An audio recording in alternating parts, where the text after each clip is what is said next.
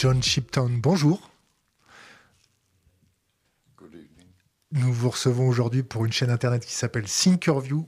Nous sommes en direct. Est-ce que vous pouvez vous présenter succinctement? Thank you. Uh, my name is John Shipton. I'm Julian Assange's father. I'm in France uh, for, to raise uh, awareness and support for Julian in his fight uh, for freedom from the United Kingdom court system and the Department of Justice of the United States. Est-ce que vous pouvez nous résumer la situation de Julian Qui est Julian et qu'est-ce qui se passe en ce moment Uh, Julian is uh, the editor in chief of WikiLeaks and started publishing uh, WikiLeaks in 2006. In 2010, had with uh, leaks from Chelsea Manning, or back then known as Bradley Manning, of uh, Iraq war files, Afghan war files, uh, the the Guantanamo Bay files, collateral murder, all of these pushed Julian to the forefront of fame right throughout the Western world. The, uh, as a consequence of the exposures of crimes, Julian has since 2010 been pursued by the United States through the proxy of Sweden, the Swedish Prosecuting Authority, and the proxy of the United Kingdom. Equally, the complicity of Australia, his home country, because they're inactive. So that's the current circumstances. If I could sum it up, it's 12 years of ceaseless hounding, savage malice, unscrupulous slander and calumny, vicious hatred have been heaped upon Julian year after year after year, particularly in uh, the United Kingdom and the United States. Vous avez vu Julian quand la dernière fois uh, Last week, uh, last Thursday, we called into the prison. Uh, each visit takes uh, two hours, uh, but often they don't bring Julian down. I don't know why. And so we waited uh, uh, 40 minutes. So we had about 45 minutes actual time with Julian. Yeah. Est-ce que vous pouvez nous résumer son état de santé Est-ce que vous pouvez nous résumer ses conditions de détention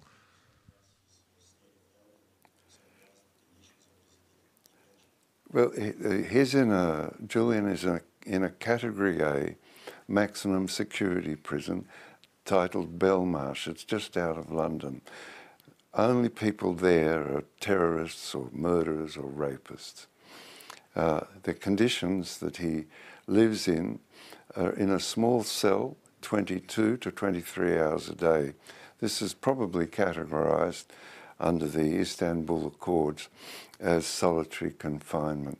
It's worsened over the period of COVID because the uh, jail administration lost a lot of staff who were frightened of getting sick from COVID, and uh, the prisoners consequently spend more time in their cells. However, the prison allowed Julian more telephone calls, so I was able to speak to Julian frequently uh, with time limited telephone calls, maximum 10 minutes. But you could have 10 minutes, and wait a couple of hours and have another 10 minutes. Comment, comment, euh, vous, quels sont les rapports que vous avez avec l'administration française et en particulier Monsieur Dupont-Moretti, qui était censé être son avocat? Well, a, a couple of years ago, when Dupond Moretti took up Julian's case as a lawyer, he, he had a, a, press conference. There were 24 cameras there from press services around the world. Uh, at that time, I met uh, uh, Dupond Moretti, but uh, unfortunately, my French is schoolboy French and very poor, and Dupond Moretti doesn't speak English. So, uh, we any exchange we had was through uh, Antoine Vey, who worked with uh, Dupond Moretti. Now that uh, Moretti is a foreign, uh, justice minister, he of course uh, must abandon supervision of Julian's case legally, and Anton Vey, who I like quite a lot, now runs the case for Julian in France. Est-ce que la France vous a proposé une assistante de quelque manière que ce soit? No, I, uh, the assistance France gave is uh, by not joining in the worldwide unscrupulous slander, lies, and calumnies. Fortunately, France didn't do that. Um, France has had its own severe difficulties over the last couple of years, and as a consequence, the concentration of the French people and the political elite have been upon France and its circumstances in the EU and geopolitically, etc. So one doesn't expect too much, and it's the quality of not attacking Julian is place France, places France and Germany in the forefront of being able to assist Julian in the future. Julian Assange a révélé énormément de choses sur le renseignement américain contre notre pays. Comment la France ne peut pas vous apporter plus d'aide que cela, alors que Julian a révélé les écoutes de nos présidents, de nos entreprises clés, de nos deals. Comment vous interprétez la passivité intellectuelle de la France et la passivité technique d'assistance de la France? Well, you know, re revelations that WikiLeaks made and Julian made were of great service to France in, in enabling France to understand its current circumstances relative to the United States and relative to the United Kingdom and GCHQ and the NSA. This is important and, in fact, vital. But also, it revealed that five of the great French technological companies had been plundered of their secrets, really, and the height of French technological achievement had moved to the United States in five essential areas. Equally, the WikiLeaks and Julian revealed that the European Community Bank had been listened to their contemplations and efforts made to move their contemplations more towards the benefit of the United States. The, another scandal is the interference in ele uh, French electoral processes by the NSA listening in. Finally, the coup de grace is the hacking of the President of France's private telephone. Each of these things causes, in, my view, the French elites to contemplate their own problems intensely. How can we stop this? They have now a debt of honour, in my view, to Julian Assange and WikiLeaks that can be fulfilled and waits there for to be fulfilled. Uh, honour, as I understand it, in the French cultural system is really important. And adjusting that honour will, in my view, and I don't wish to pontificate, I'm not speaking from a height here, I'm speaking as though we're friends at dinner and talking about stuff in my view, this is essential to move France to a position where French interests can be held foremost over and above geopolitical associations with great powers. Uh, I just point out two things that there's now one train, 5,000 tonner. So in the EU, they rose the limits Uh, of, of one goods train from 4,270 tonnes to 5,200 tonnes. That's improving the links between the carriages. There's one every hour coming from China into Rotterdam. One every hour, 5,000 tonnes since June. Before that, it was one every two hours. So this indicates to us that the future of France is in an association with the rest of the continent. The balance of the continent has moved very close. And it's a continental association rather than a seaboard association. And that's uh, really, I think, essential to understand. Well, I feel it's essential to understand the reality uh, of uh, the opportunity for France to assert itself in leadership of Europe. I mean no offence to Germany, but Germany has uh, relies on France geopolitically for obvious reasons. You know, from the Second World War, it has some difficulties. So, uh, in fact, all of Europe rely on French diplomatic skill and French leadership in the EU.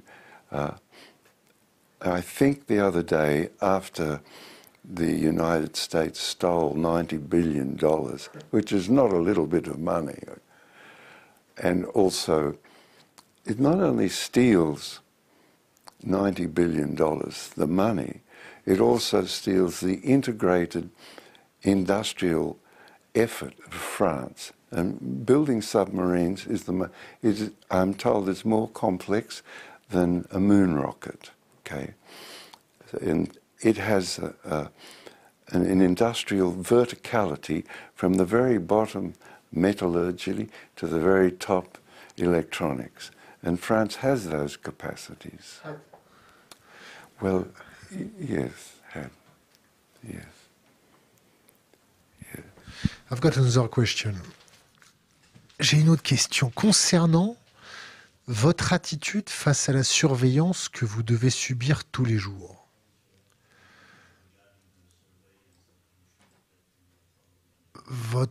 Votre téléphone, vos connexions Internet, les connexions Internet et les téléphones de vos amis,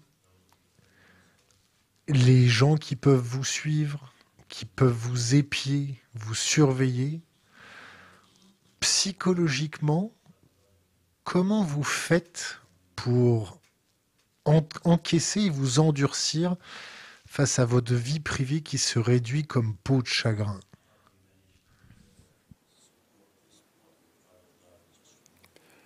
Well, I, oh, well, like you, Bernard, I no longer have a private life. Every, because you're in the forefront of broadcasting in France, you will be looked at, overlooked constantly. And so I take no notice. They look at me, but so far, God willing, they haven't interfered with me. They haven't put any scandalous notes from my past in the newspapers. And. Uh, yeah, so far.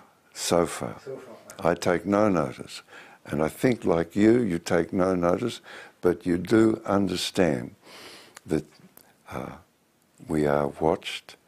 And if we go too far in our commentary, we will be destroyed. we are ready to be destroyed. We are French. We are French. We are. We, we don't have any limits. When when you you push a French a French a French people, it's like wake up a fucking devil. And our our elite don't have any code of honor, but French people still remains our code. If I uh, with, without a, a sense of flattery, without any flattery. Uh, you know, ever since uh, the Bastille fell, uh, France has been in the forefront of working out ways to get out of problems that the elites force upon us. I don't want to make enemies of the elites because they have to help us one way or another. I depend upon their decisions.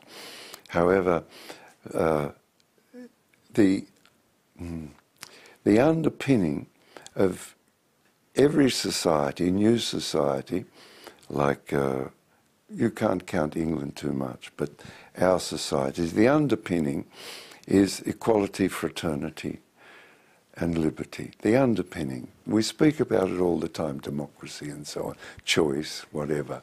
Yeah. But it underpins our attitude. We believe and we work towards a belief that we have some liberty, we have some equality, and we have some fraternity. We work, we believe that. And when it's removed from us, we respond. Now, the first people to respond are always, for some reason, why, we don't know, France. And so with the Gilets jaunes, they lost 11 people's lives. I think there were 1,700 serious injuries. Many people lost one eye. And yet they succeeded. They succeeded. Vous avez vendu votre maison pour assurer la défense de Julian Assange, pour assurer votre campagne à travers le monde pour euh, toucher énormément de personnes. En France, on a l'habitude de dire méfie-toi de celui qui n'a plus rien à perdre. Vous êtes prêt à aller jusqu'à où? Well, uh, I, uh, yeah, I did sell my house, and uh, now I rent a house in the countryside, uh, which uh, gets quite cold in the winter time. But these things are not, they're no longer concerns. First of all, uh, I'm old. I don't have a worry. I don't have to make a family. I don't have to hold a house together. I can live in a tent if I want. very dangerous grandpa. I can feel it. And so I'm happy with that. And for three years, I've lived out of a suitcase. You know, this I've been to 50 countries. I've been to Berlin eight times, and so on in pursuit. So I don't worry about that. You know, um, I don't worry about COVID. I, I act sensibly. I don't make enemies of government. It's not my job to make enemies. My job simply is to find a path for Julian to get out of the mud. That's all. That's all my job is. En termes de vaccination, de soins, d'aide psychologique, est-ce que Julian a accès à la vaccination, accès aux moyens de protection comme des masques? Est-ce qu'il a assez de couverture? Est-ce qu'il a euh, été malade? Est-ce qu'il, euh, est-ce que l'administration pénitentiaire fait suffisamment attention à sa santé physique et mentale? Est-ce qu'il a une aide psychologique Uh, well, I don't think so.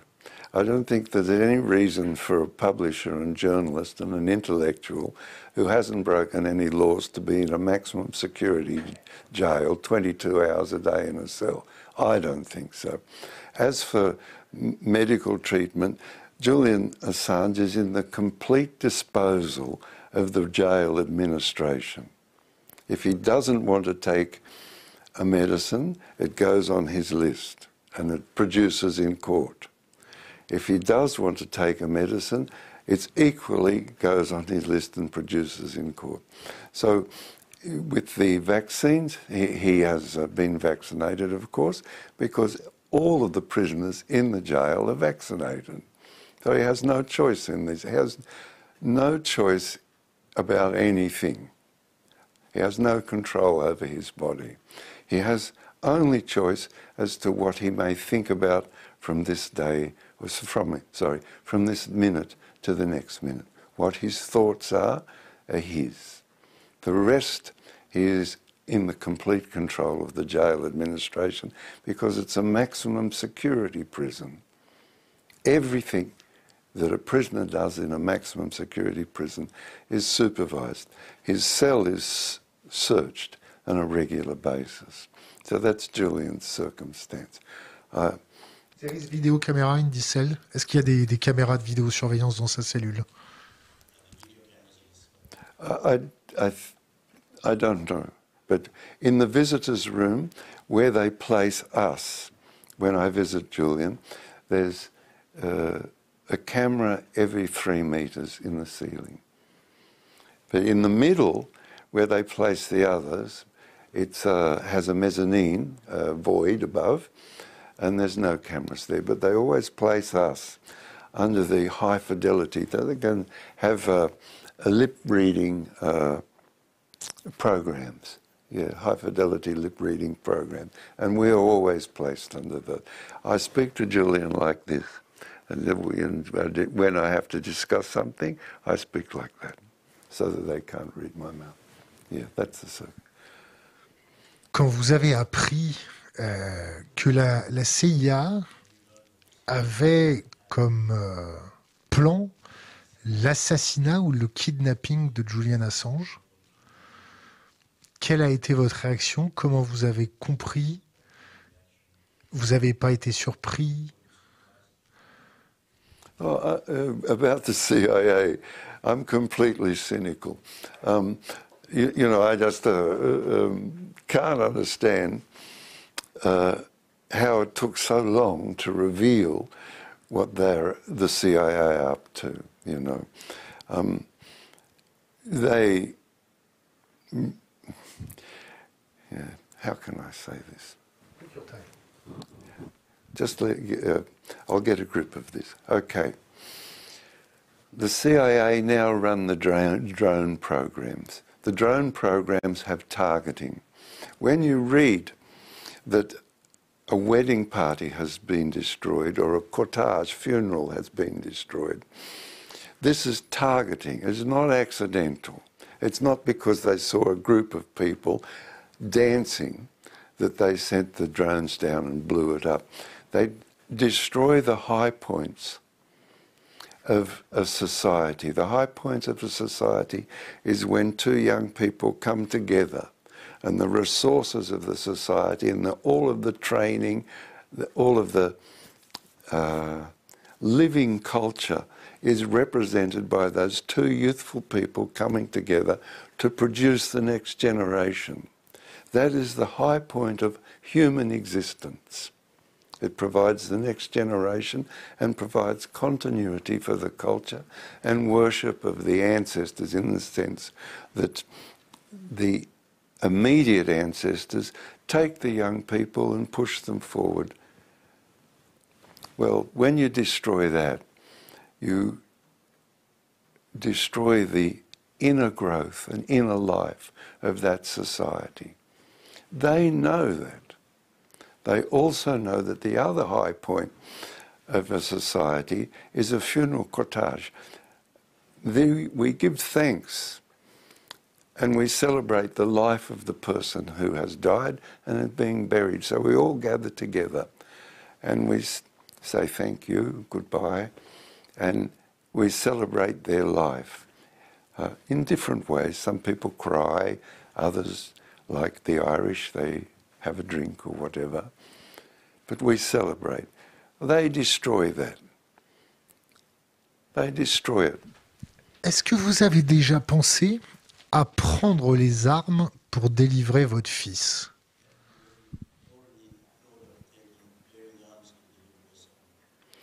Well, que, let, me, let me, let me, uh, let, let me have another question. Quand on voit les services secrets faire preuve de non de nonchalance quand on voit des tentatives d'assassinat, quand on voit une ambassade qui a été infiltrée, quand on voit la calomnie, quand on voit euh, votre équipe calomniée, est-ce que vous n'êtes pas dit à la française, maintenant c'est terminé, je vais faire mon groupe commando et on va arrêter de, passez-moi l'expression, me chier dans les bottes. Ça pourrait, prendre, ça pourrait prendre plusieurs formes.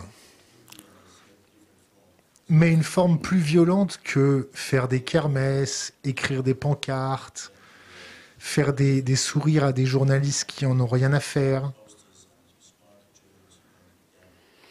You know, uh,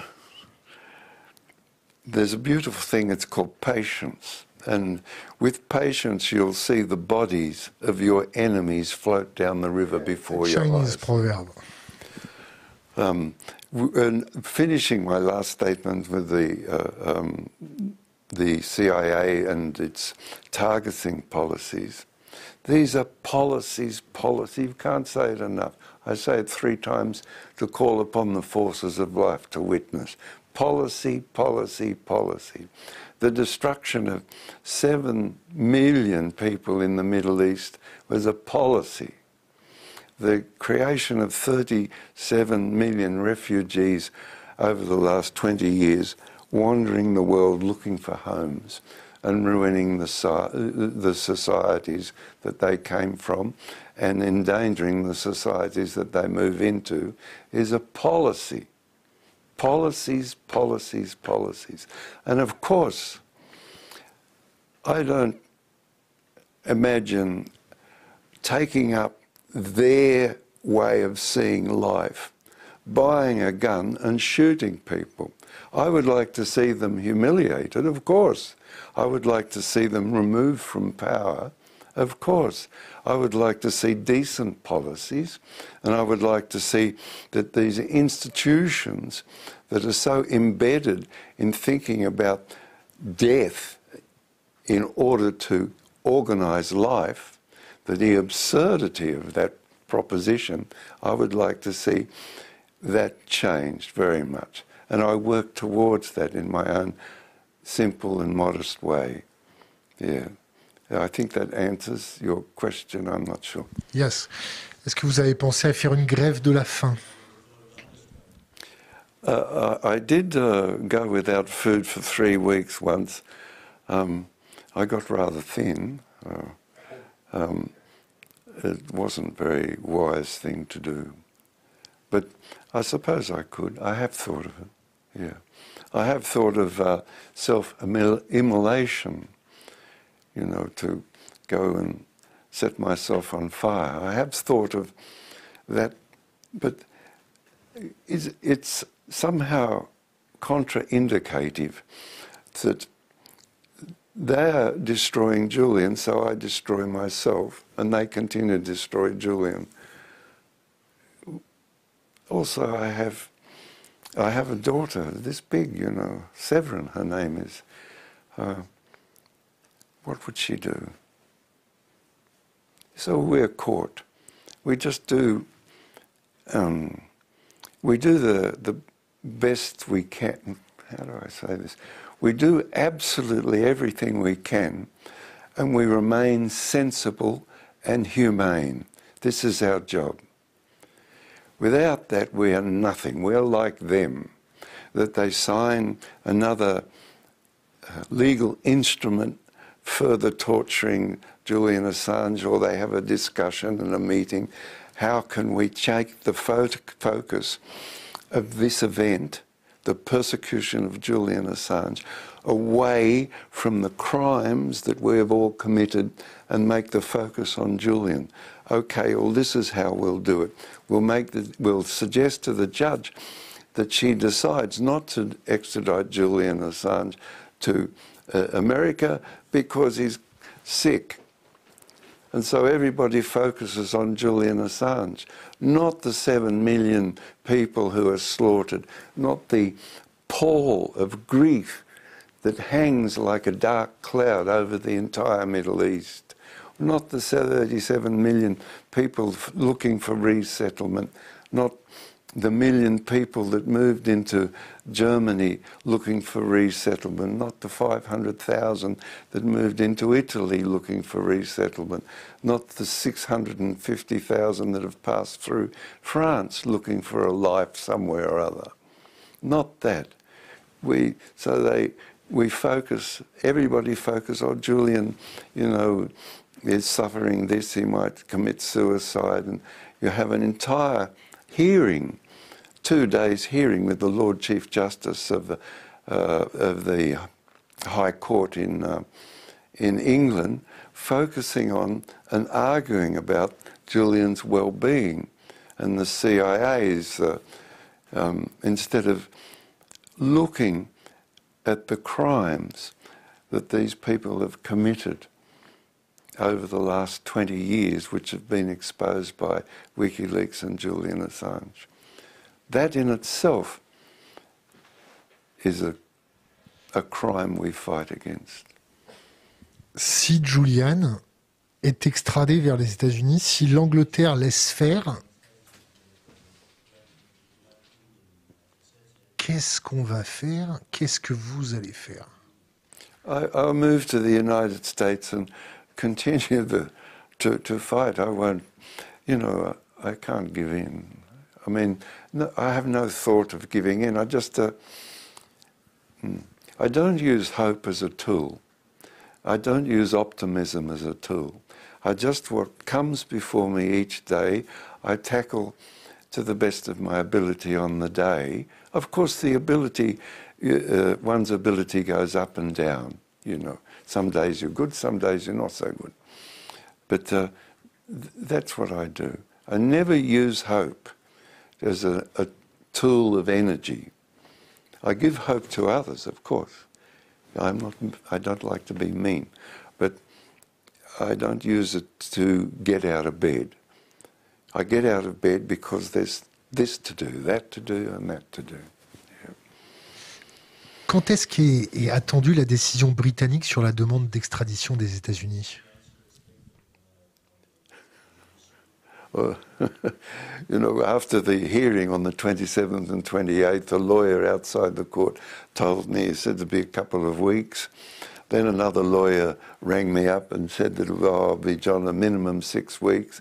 And then uh, I read in the paper it'll be uh, from Alexander Mercouris. Uh, I read it'll be sometime mid-January. So you know, like uh, how long is a piece of string, Bernard?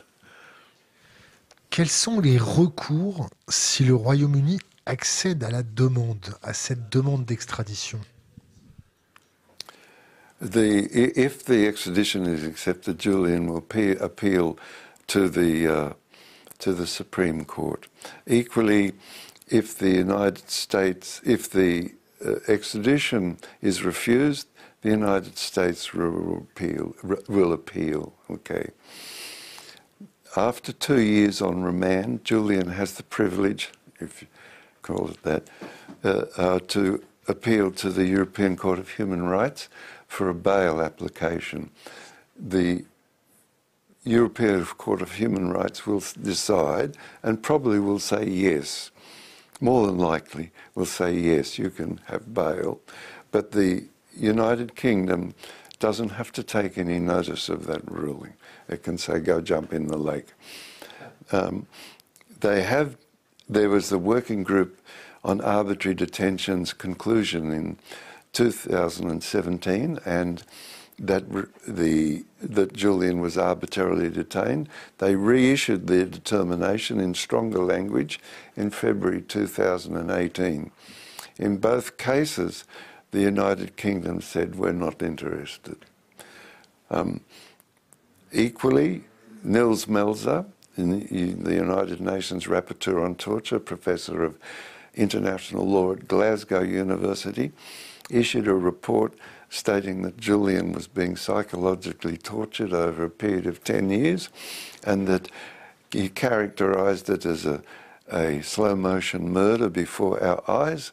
All, and he took to the jail two specialist psychiatrists to evaluate Julian or medical people who specialise in these matters. Equally, he outlined the abrogation of due process, procedure ir- irregularities, and abrogation of human rights that uh, Julian had undergone. Oh, and the conventions of asylum. All of those areas, particular legal contraventions, he outlined them in his report, and they said not interested. Il a été autorisé à se marier. Comment vous interprétez le fait qu'il y ait eu des freins à cette union?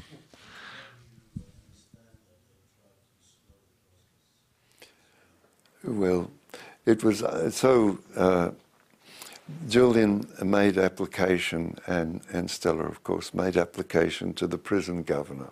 Could they get married? They also made application to the Department of Justice. Could they get married? This was delayed and delayed and delayed. So uh, Julian's lawyers said that uh, we'll take you to court uh, after a certain date. 24 hours from that date, they said yes. A lawyer rang me up, a dear friend, uh, and said, John, they would have been smashed in court if they'd have taken it to court. So they only surrendered from force majeure, that's all. From no human impulse other than exercise of power did they surrender. And that's been consistent with the United Kingdom treatment of Julian Assange. I thought previously, if I could add this, I thought previously that all of this stemmed from the United States, that the United States was the magician behind the curtain. But I have changed my mind because for 12 years the United Kingdom has exercised malice, savage malice. As usual. As usual, yes. As usual, as we see last week in the fishing dispute. Savage malice, unscrupulous, scandalous lies and calumnies. So British. 12 years. Uh, what else have they done? Vicious hatred. So Julian's, as you know, Julian, uh, part of his philosophy or approach was transparency. They hated, they with vicious hatred, they attack transparency. They say yes, yes, yes, but then you put in a, a freedom of application to the Crown Prosecuting Service, who has between uh, nine and 11,000 pages on Julian, and you get 350 pages. So they hate transparency. Each month, each of the editors of the major newspapers and uh, television outlets in the United Kingdom meet in the Department of Defence. Can you imagine? They meet in the Department of Defence building,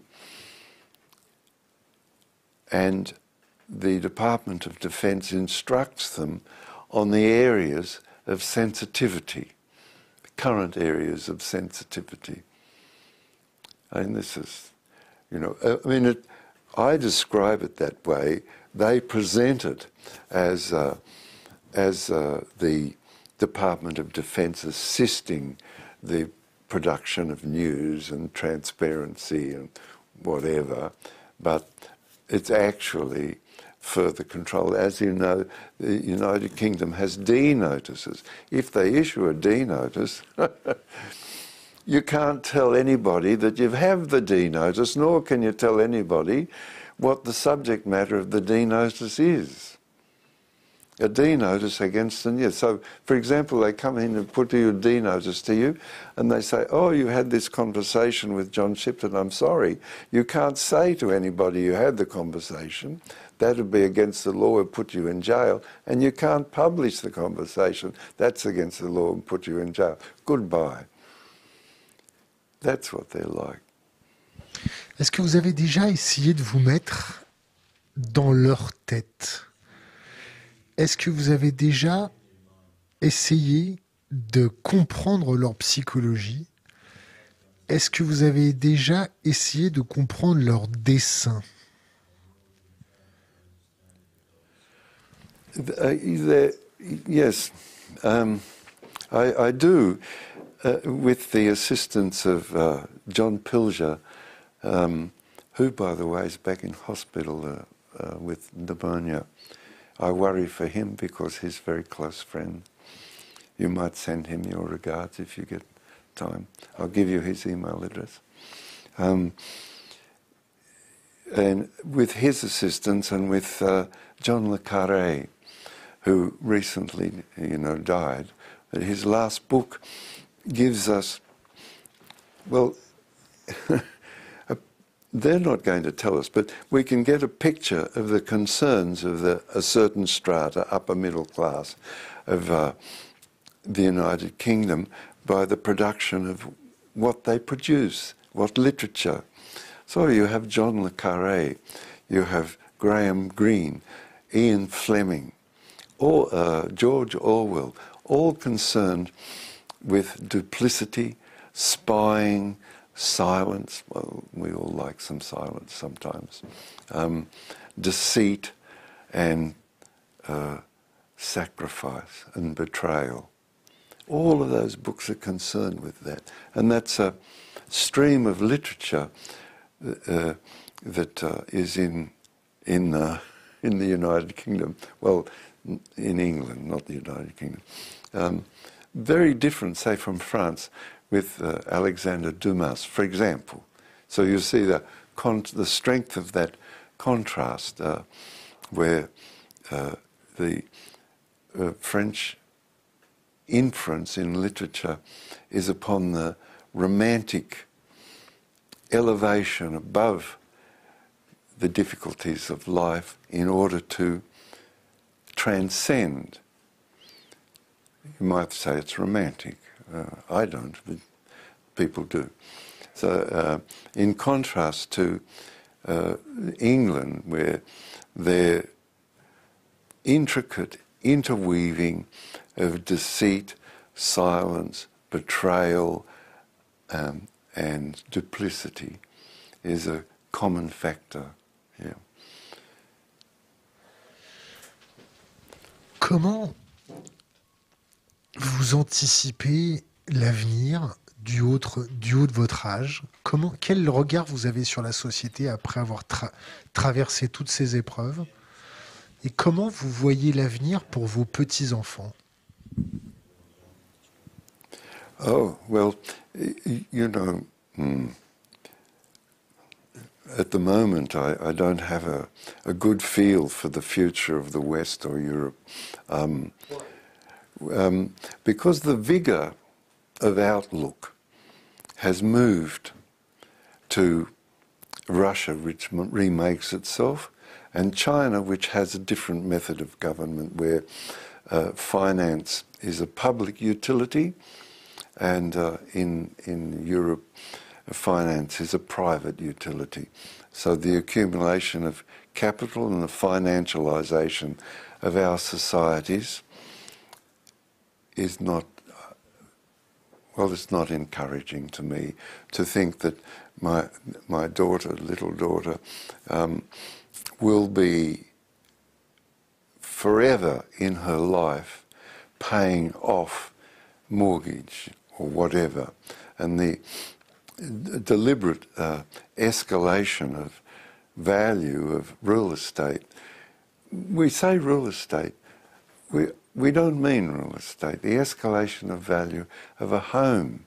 Now in Melbourne, there's such a shortage of homes that there's Facebook pages for young people to for share houses. You know, they get on Facebook, would you like to share, and so on, and you, they have share houses. So youth can no longer have enough money to form families. You can't form a family. There's not enough money, so you have to live with your mum and dad or or you can't, you don't form a family. Or in Germany, for example, uh, 39% of women over 40 don't have any children. Uh, in France is similar to say, I'm sorry to say. In, uh, uh, in Italy, it's even worse. That people can no longer form a family. This is just disaster. Est-ce que vous avez été approché par des services de renseignement extérieurs à ceux des États-Unis et d'Angleterre?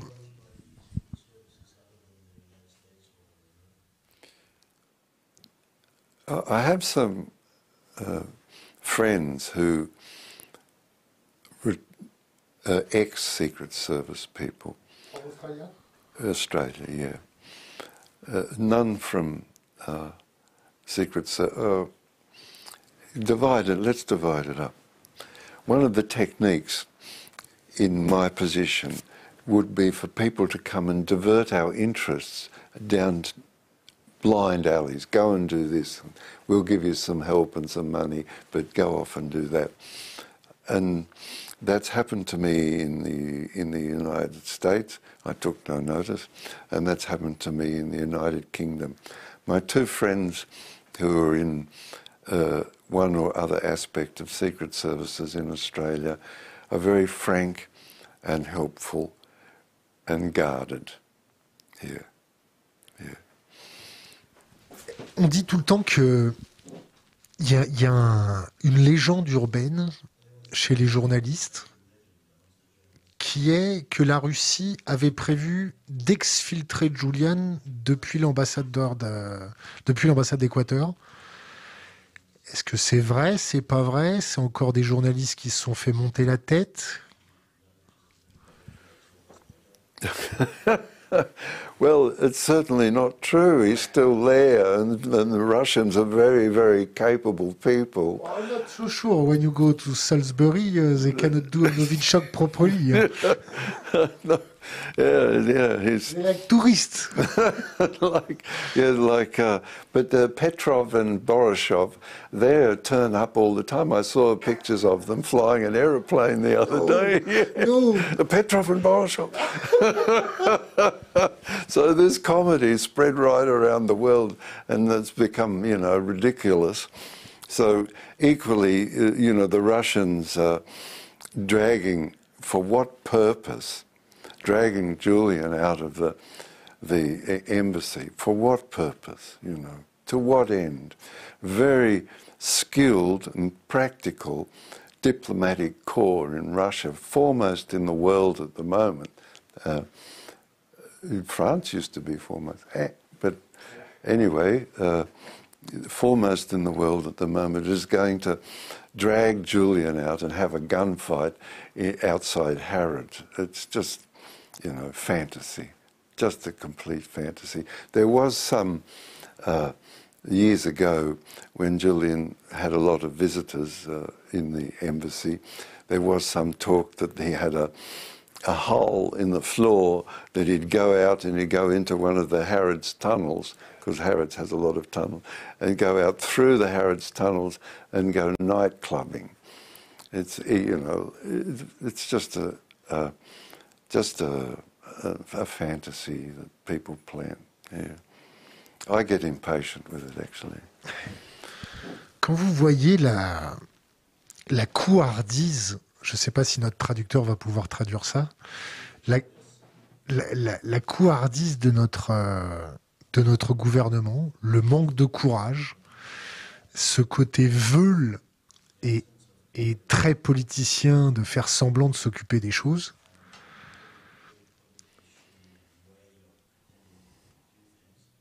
est-ce que vous avez un message à leur faire passer Yes, uh, you know, the, the, the substance and the strength of a government is the unity of the polity behind it.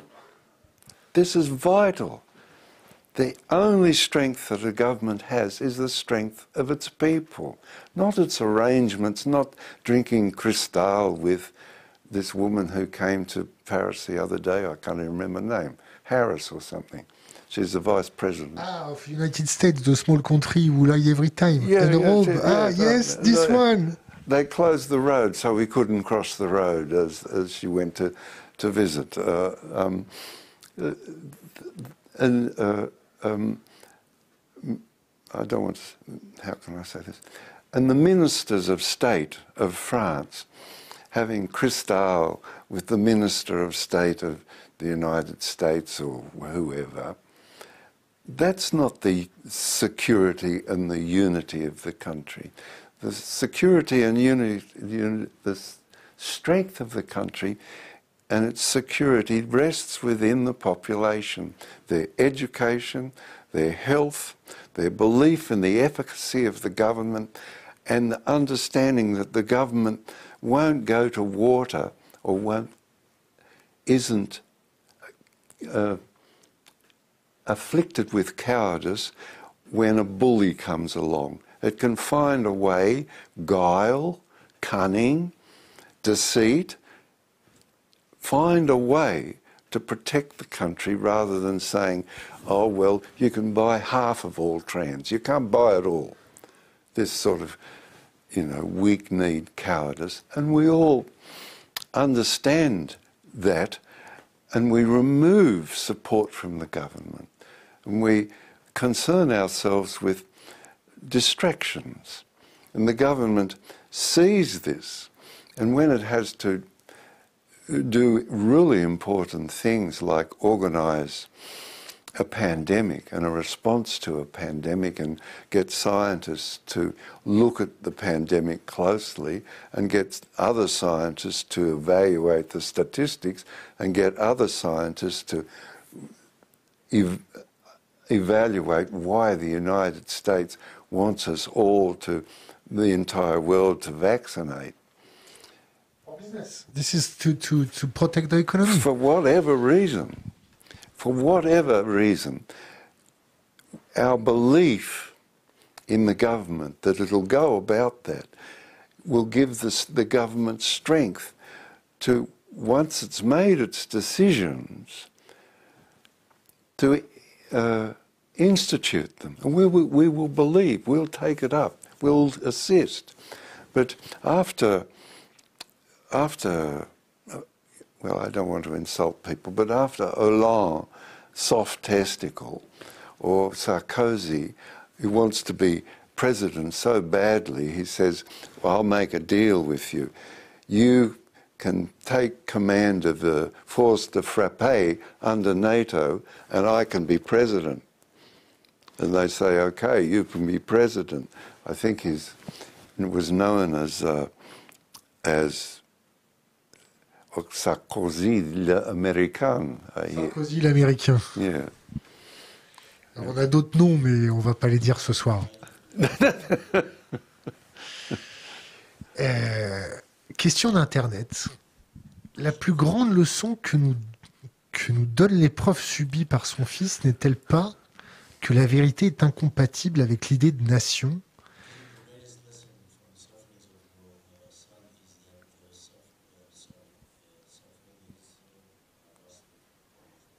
N'est-ce pas la plus grande peur de ces tortionnaires?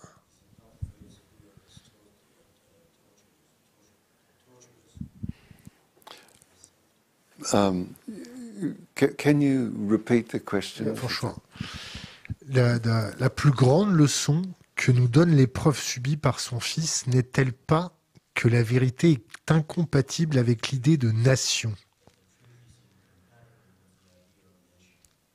N'est-ce pas la plus grande peur de ces tortionnaires? Uh, I, I wouldn't. I wouldn't think so. The, I think uh, the greatest fear of the people who torture Julian is that they will be held culpable for their crimes. That's their fear. They don't. They want to be able to embark upon these murderous adventures without punishment. That's their fear. Their fears are practical. not impractical. I don't think they know the meaning of truth except to say, uh, well, it's true that, uh, you know, uh, my wife is going out with somebody else, or, you know, that. I don't think they know what truth is, frankly. Question d'Internet. Pour quelle raison principale pensez-vous que la France n'a jamais offert l'asile à Julian, ni la Russie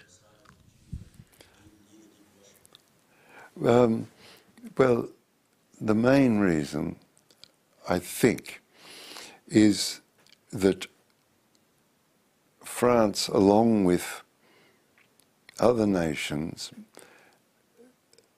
believed that there would be a, a practical solution found diplomatically by the United Kingdom and Sweden and to a certain extent the United States, because in 2010, uh, Vice President Biden said that this matter will embarrass the First Amendment of our Constitution, so we don't want to go there. So I, I don't. yeah, I think people waited, and in the end, they waited too long. I think that uh, it, uh, speaking as I imagine France, I think uh, because uh, the justice minister in uh, the government of uh, Hollande discussed publicly asylum for Julian. So it is a thought within the structure of government in France. But uh, the opportunities and the danger of offering have grown since we witness more and more commitment from the United Kingdom and the United States to destroy Julian and to destroy the idea of holding on the internet data which allows the growth of a forum amongst the populace. And the forum can precipitate out and do its own analysis and come to conclusions with themselves and their friends, families, their community, their uh, wider community, their electorates, that certain actions uh, they don't want. They don't want the government to do this, they'd rather to do that. Holding that information on the internet creates a, well, a giant forum for discussion. And that discussion precipitates out meanings. You can see the results. It just, if I can run this past you, I'll try and do it uh, in an interesting fashion. So, the Guantanamo Bay files, the collateral murder, we saw the murder of 18 people, the Iraq War files, the Afghan War files, they descended upon the populace of the United States and the English speaking countries in, with more effect than the non English speaking countries. It precipitates down like rain and soaks into the soil of the culture. Empires are very slow to turn around, but soaking into the, the soil, the culture, it had a result. And that result is manifested in two things. An aphorism rose up, held by the people. An aphorism rising up as a historical fact. Endless wars. That didn't come from top. It rose up from the bottom to describe a circumstance uh, of a political circumstance of a state action. Endless wars. Then, slowly, the support by the populace was removed as populace became pacific to the wars not anti war, not pro war, but pacific. No war. We don't want it. We're sick of it. The wars ended. Afghanistan stopped. They pulled out. A disaster for them, but great for us. Iraq War, the phenomenon of Iraq War, it's over, they're gone. Guantanamo Bay, just about closed. 80 people left there. They can't find places for them, but they want to close it. That foul excrescence on the face of justice in the world. The Syria, they're just about gone from there, but been defeated. The disaster of Libya, recognised by everybody now as a tragedy. The lesson of Libya to the other nations of the world recognise now the lessons of Libya. You can't let these people do anything. They have to be held to law. So you can see that those revelations have an effect of stopping wars. Uh, one more example. Oh no, there's three more, but I'll do one more. One more. Oh, okay.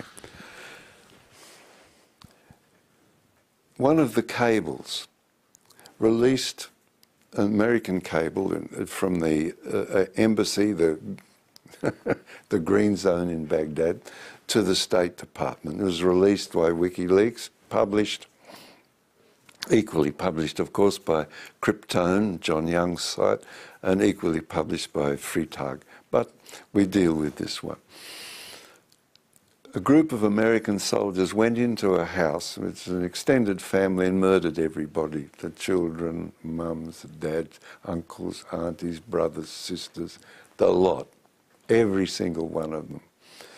Contemplating that they'd get caught for this crime, they called in an airstrike on the house and obliterated from the earth all evidence forever of the existence of that family. Gone. That was described in a cable.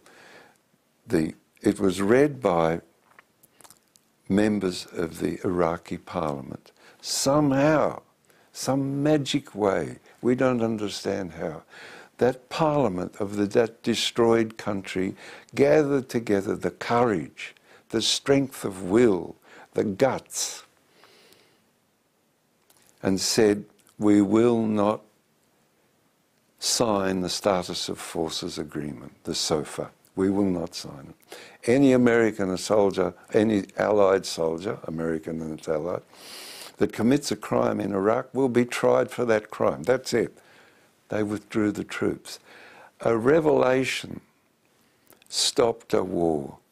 Really important.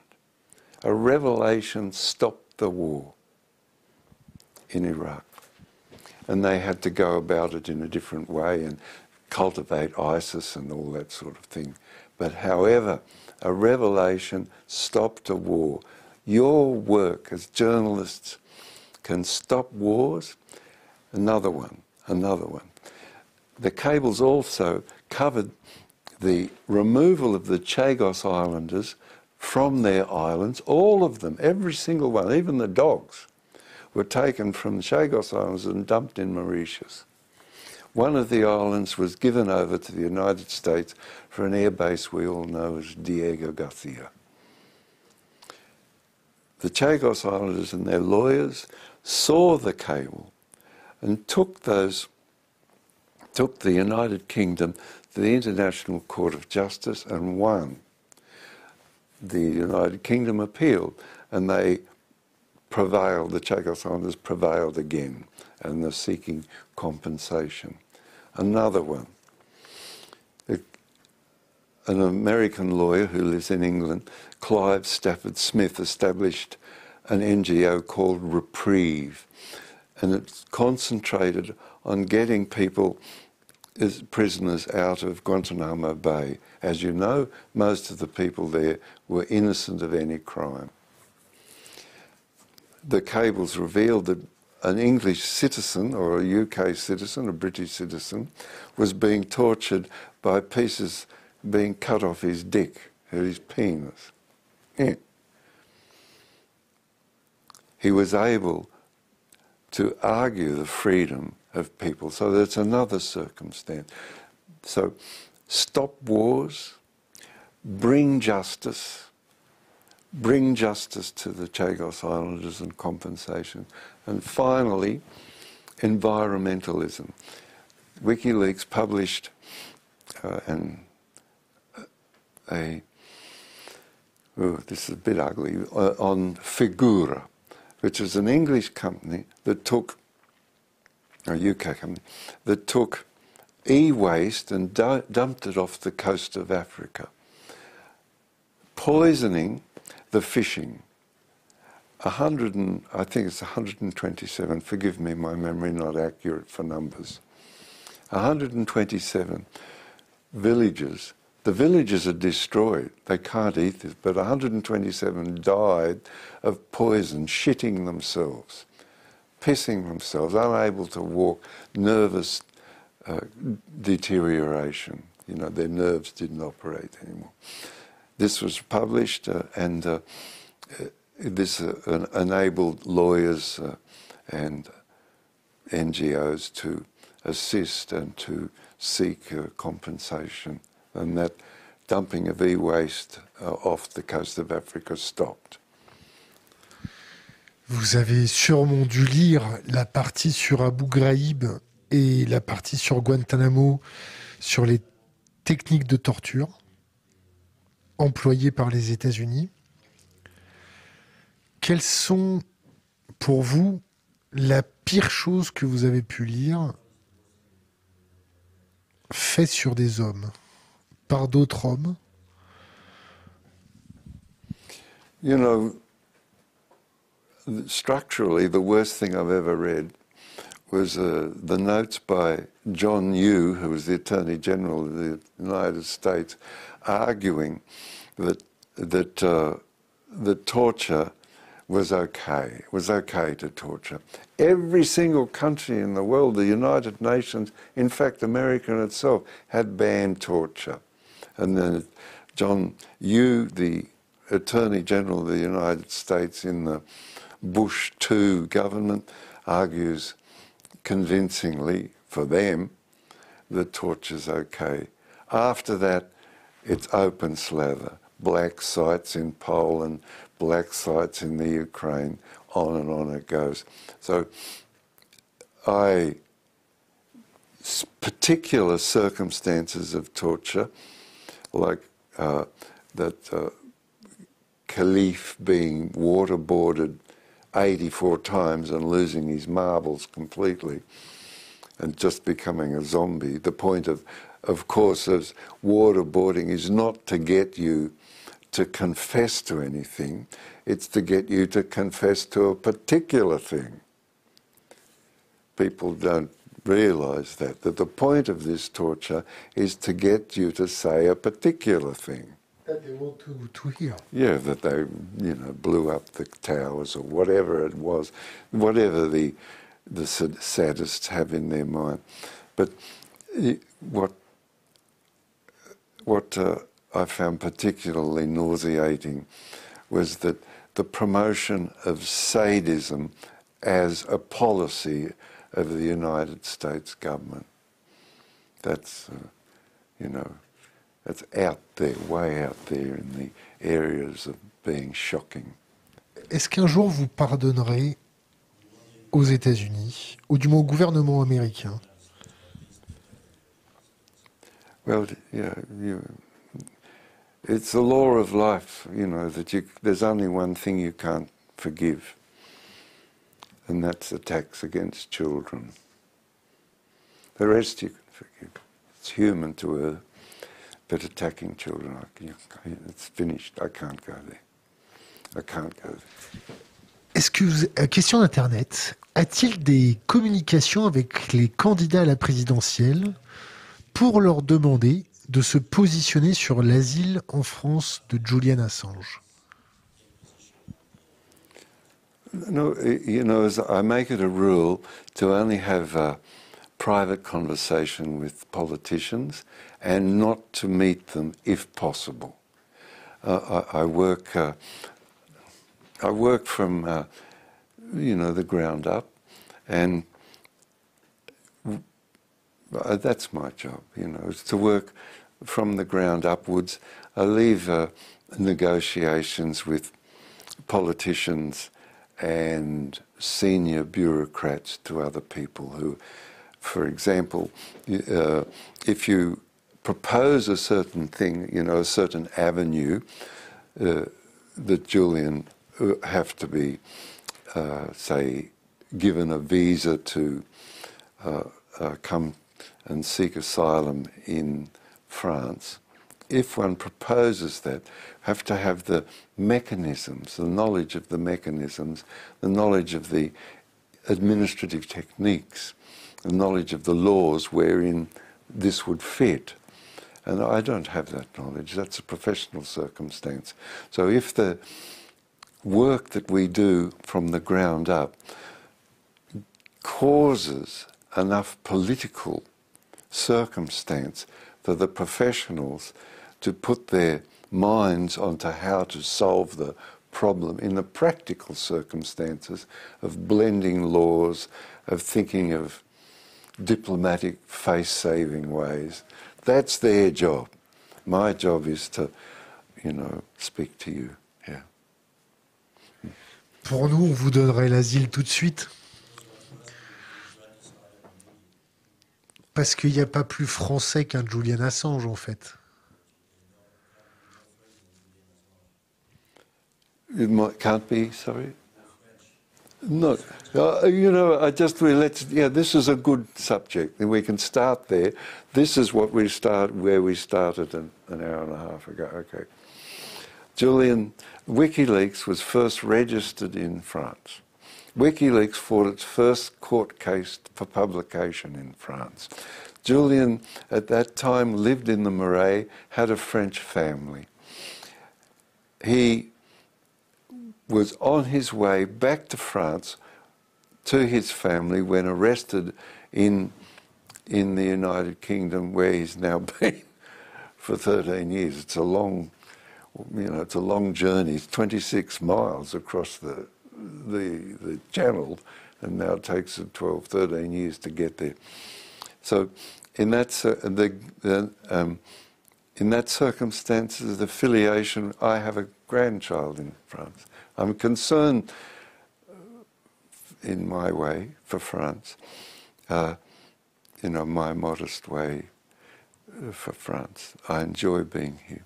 Um, the gifts so go from there to the gifts that Julian WikiLeaks made to the elites of France and consequently to the people of France.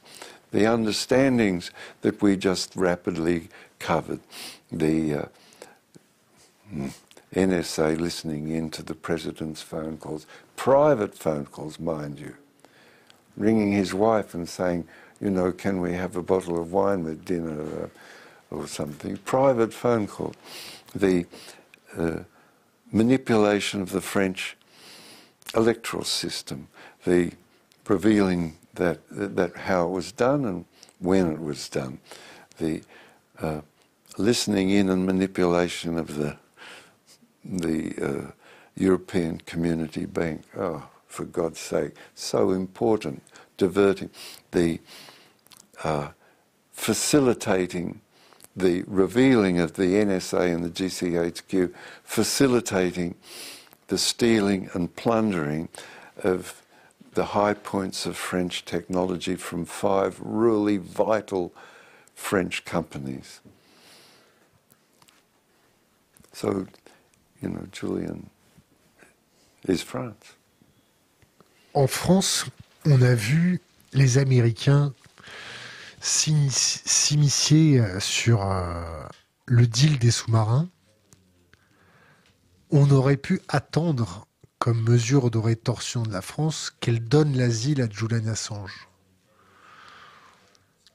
Comment vous expliquez qu'on l'ait toujours pas fait. C'est à cause du fait que la France est dépendante en termes de renseignements américains c'est à cause que la France ne serait pas ou ne sera pas capable d'assurer la sécurité de Julian sur son propre territoire contre les services secrets américains qui tenteraient de l'assassiner? No, I, I think France can guarantee Julian's. I'm not so sure about it. I think they could, you know. Only in Corsica. Course. In Corsica, we can protect Julian. Well, You know, because Corsican guys got uh, honor code, yes. and they respect it until the death. Y- Yes, I, I understand. I, I um, well, this is interesting. As I understand it, there were 17 attempts against de Gaulle's life while he was president. Those attempts were prevented by a Corsican criminal, uh, and his bodyguard was organised by a man who uh, was had colourful and successfully prevented. So I, I believe that Julian would be more or less safe here. However, the, the reasons for what arrangements President Macron and his uh, foreign service advisors have made have made with the United States over the robbery of ninety billion dollars. I can't guess that. However, I did see that the the an official state visit was made by the Vice President Kamala Harris to to France as a sort of an apology. Well, It's an insult. yeah, It's a fucking insult. Yeah, they yeah. send the second knife yeah. to ask apologize. yeah No, it's a fucking joke. uh, uh, I I think so. I mean, uh, uh, you And know, you know what? We don't have any American ambassador in France. We only have a chargé de mission. okay. It Ah. proves the respect that they, Ah. they've got for us. It's it's a nice. It's so nice. Well, uh, Sorry to disturb. disturb No, you. no. Uh, you, you know, uh, I I tried to make it look ridiculous that that they have this. They block off uh, the Champs Elysees and they drive up and down with the cortege, uh, cost France money. Uh, uh, as a favour to France for stealing ninety billion dollars, it's very comic. You know, this is uh, unsatisfactory, and I speculate. Well, I don't. I read that people speculate that over the next five years, because of the colour revolution against de Gaulle in '68, which shocks me because I was young then and I was on the wrong side.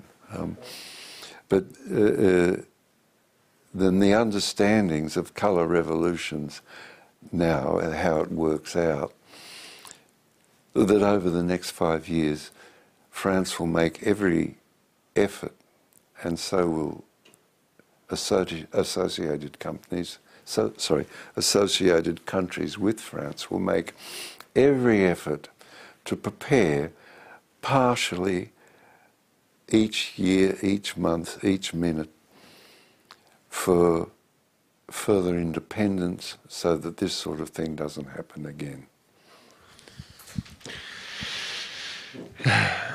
There's no other way. You, you think there's another way? You think that to be continually plundered by the United States is somehow going to make France wealthy, the population healthy, the population educated? Forget about it. There's only one way to stop the plunder, and that's more independence. Or nuke them. We can nuke them. Yeah? We can nuke them. Well, you have the force de frappe. Uh, uh, it is, I imagine, the centerpiece of a European army. It is a, a, um, a great Frenchman uh, who established uh, the Erasmus project. Uh, Bo- Franck Bian- Biancheri. Biancheri. Yeah, Yeah. Bian- Oh. qui- paix à son âme. He's dead uh, since maybe Ye- six or seven yes. years. But he, he uh, w- was a. I corresponded with him, and I, I read. Brilliant guy. Brilliant, absolutely brilliant. He speculated, uh, now it's 10 years past, 11 years past, that what would happen, what had to happen, was that the force de frappe become the centerpiece of a European army. So I believe at negotiation with Biden after the stealing of the $90 billion, that the European army has the policy of a European army is now growing and is to a fullness. We need to pray for it, but I'm not so sure. Well, uh, Frank you said it's going to come. On arrive à, à, la fin de notre interview. Est-ce que yeah. vous voulez qu'on parle de quelque chose en particulier tous les deux avec la communauté? Est-ce que vous voulez parler de quelque chose en, en particulier? No, no, uh, just one thing. I find that everything that's everything comes up from the mass of us. That the the an inventive capacity rests within the soul of the nation, or to use uh, not religious talk, but rests within the within within the people themselves. And so it's all it requires, again, is for us to converse with each other over our concerns. And this creates a, a social political circumstance and a historical change. That's all that's required.